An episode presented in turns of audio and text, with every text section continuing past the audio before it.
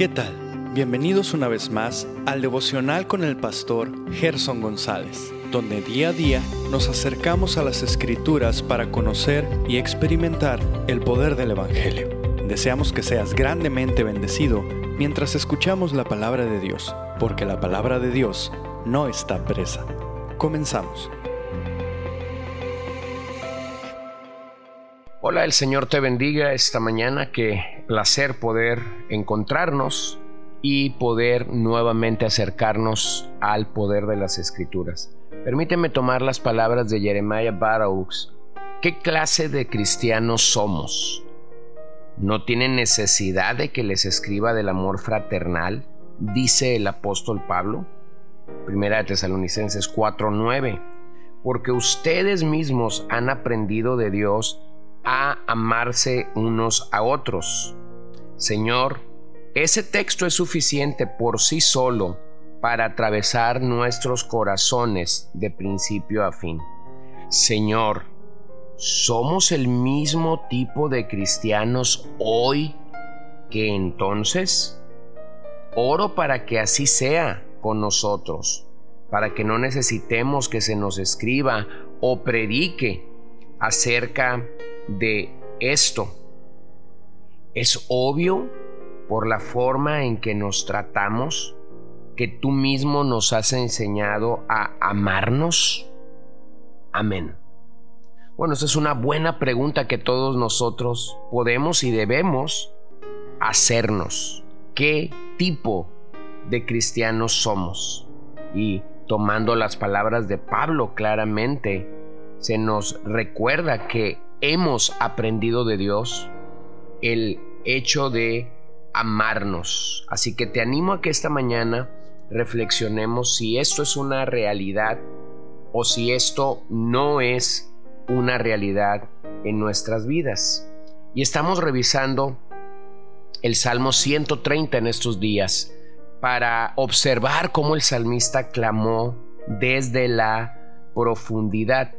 Lutero llamó a este salmo un salmo paulino porque muestra claramente que el perdón depende de la misericordia de Dios y que esta clase de perdón se recibe por fe y no por obras. Como hemos dicho ayer, el salmista está reconociendo el poder divino que hay en este perdón.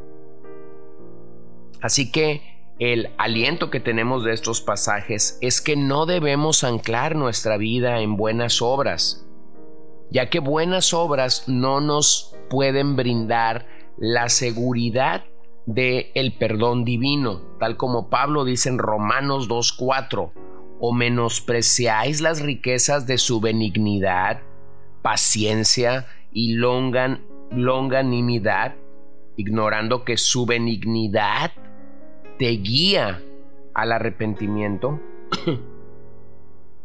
bueno, ese es un buen entendimiento de su bondad, lo que nos lleva a un genuino y verdadero arrepentimiento.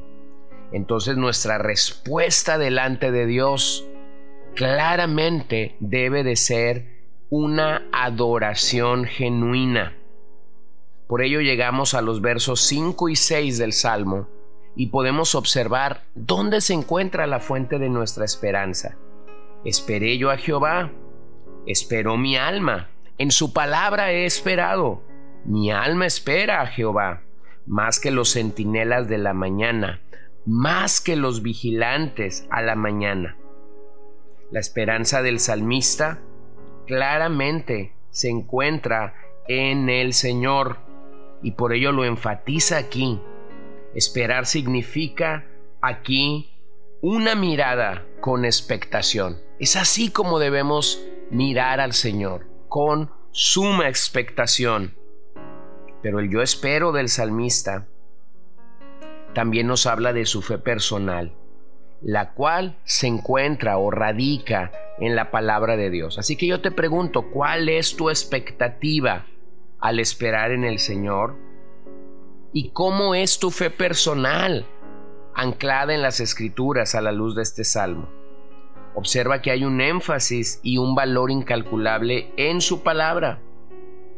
Todo nuestro ser, todo nuestro ser debe involucrarse en este creer. En aquellos días de calamidad, hacemos bien en recordar que su palabra es perfecta y jamás falla. Bueno, todos nosotros hemos tenido días de angustia, de debilidad, de dificultad. Y quisiera darte otra noticia, pero la noticia es que seguramente vamos a estar allí de nuevo. Porque en nuestra carne estaremos una y otra vez en esos momentos débiles, en esos momentos de flaqueza. A veces por causa de otras personas. Tristemente, a veces y muchas veces por causa de nuestro propio pecado, de nuestro propio corazón no rendido completamente al Señor, y entonces donde nos damos permisos para que nuestra carne intente o quiera dirigir nuestras vidas. Mateo 5:18 dice, porque de cierto os digo que hasta que pasen el cielo y la tierra, ni una jota ni una tilde pasará de la ley, hasta que todo se haya cumplido. O Juan 10:35, si llamo dioses aquellos a quienes vino la palabra de Dios y la escritura no puede ser quebrantada. En estos días cambiantes donde tú y yo vivimos, hacemos bien en aferrarnos a las promesas maravillosas de Dios sobre nuestras vidas.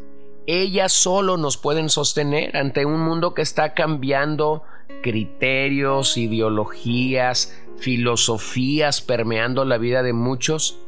La única seguridad que nosotros tenemos es la santa y eterna palabra de Dios que no cambia, que no se modifica, que no se refresca, que no se transforma. Por eso el salmista espera como lo hacían los centinelas, que vigilan de noche la ciudad, y a ellos les tocaba anunciar la llegada de un nuevo día, sirviendo así como los agentes de seguridad de aquella ciudad. Es así como el salmista, al estilo de una atalaya, de un vigilante, de un sirviente, espera la intervención de Dios en su propia vida. Preguntémonos esta mañana, ¿esperamos la intervención de Dios en nuestras propias vidas? ¿Clamamos para que Dios intervenga y nos rescate, nos restaure, nos libere? Bueno, los israelitas pensaban que las oraciones nocturnas podían tener respuesta por la mañana. Esa es la confianza del salmista. Me voy a dormir con una adversidad, con una dificultad, posiblemente enfrentando un problema, oro al Señor y confío que por la mañana ese problema ya no estará allí. Así que en las palabras del salmista quisiera alentarte que en esos momentos de tristeza, de angustia, de debilidad, hacemos bien en recordar que para Dios no hay imposibles y que en un instante nuestra noche puede llegar al final ese día todos pasaremos de nuestra profundidad a las alturas en la gloria de Dios. Un día seremos redimidos de forma completa o de forma plena. Aunque ya hemos sido redimidos por el Señor, nuestra redención final será algo glorioso y espectacular realmente. Así que llegamos a los últimos versos. Esperaré, espere, perdón, Israel a Jehová porque en Jehová hay misericordia y abundante redención con él, y él redimirá a Israel de todos sus pecados. Ahora observa aquí cómo la misericordia y la redención del Señor se nos presentan. En esos últimos versos, el poeta pasa de la esperanza personal a una esperanza nacional y nos alienta que así como nosotros reconocemos la inmensa misericordia de Dios, también debemos animar a otros a hacerlo. La esperanza del salmista en la palabra es la misma esperanza que Israel debe tener en su Señor. Así que aquí encontramos una promesa, claramente, una promesa de la perla de la redención. Pues de no haberse encontrado en las profundidades en las que él estaba inmiscuido, no hubiese encontrado dicha perla. Así que debemos reconocer que son nuestros propios pecados e iniquidades los que nos alejan de Dios mismos. Si estamos a salvo de ellos, seremos salvos por entero. Pero esta salvación procede única y exclusivamente de Dios. Jamás, jamás es iniciada por el hombre. Entonces, ¿es Jehová realmente tu misericordia? Cuando el salmista declara que en Jehová hay misericordia. Bueno, ¿cómo apreciamos esta gran verdad en nuestras vidas? Bueno, somos perdonados por su misericordia. Somos perdonados con abundante redención. Somos perdonados de todos nuestros pecados. Entonces la salvación es gratuita ciertamente, pero no es barata. La misericordia de Dios prepara el camino para la redención. Solo Dios puede perdonar y redimir a todo su pueblo de su pecado. Por eso es que el salmista termina con una mirada de esperanza, de confianza, de seguridad en por parte del Señor y declara, Él redimirá a Israel de todo su pecado. Esta expresión debe considerarse tanto de forma histórica como de forma soteriológica, es decir, abarca no solamente que Dios fue fiel a la casa de Israel, sino también manifiesta que un día el Señor Jesús nos salvaría. La idea de la palabra redención, pedut, es la idea de rescate. Siempre hay un precio que pagar para conseguir el perdón, pero en su misericordia Dios ya proveyó en la persona y obra de Cristo este pago, esta idea de redimirnos. Así que gocémonos, porque este es nuestro mensaje y por ello no podemos quedar en privado. Este mensaje debe ser comunicado a muchas otras personas que se encuentran el día de hoy en la profundidad del pecado. Así que para cerrar, el Salmo realmente nos brinda una seguridad, nos da seguridad de la obra y de la respuesta divina. Para acceder a esta bendición se requiere que reconozcamos nuestra condición pecaminosa, y nos acerquemos entonces con humildad delante del Señor.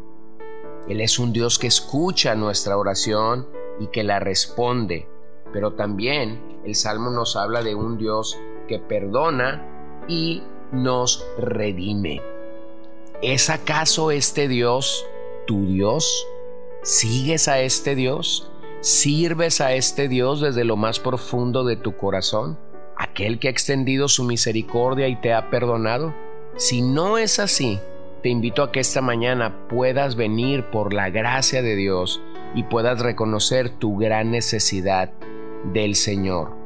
Oremos.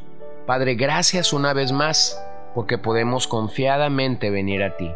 Gracias una vez más porque nos hablas, nos alientas, nos animas por medio de pasajes como el que acabamos de leer acerca de nuestra increíble necesidad de ti en nuestras vidas. Así que yo pido, Señor, que al descansar en las escrituras, nuestra seguridad y nuestra respuesta provenga de ti, que podamos confiar que escuchas y respondes nuestra oración y que seremos perdonados y redimidos por Jesús, porque así tú dispusiste que fuera. Solamente hay perdón y salvación en la persona de Cristo. Así que ayúdanos a llegar a ese punto en nuestras vidas. En el nombre de Jesús oramos esta mañana, Señor. Amén. Gracias por acompañarnos el día de hoy. No olvides compartir este devocional con todos tus conocidos y recuerda que puedes seguirnos en Podbean, Spotify y Facebook como CCBN Los Mochis para que puedas escuchar todos los mensajes, los devocionales y también seguir nuestras transmisiones en vivo. Esperamos que nos acompañes el día de mañana. Que el Señor te bendiga.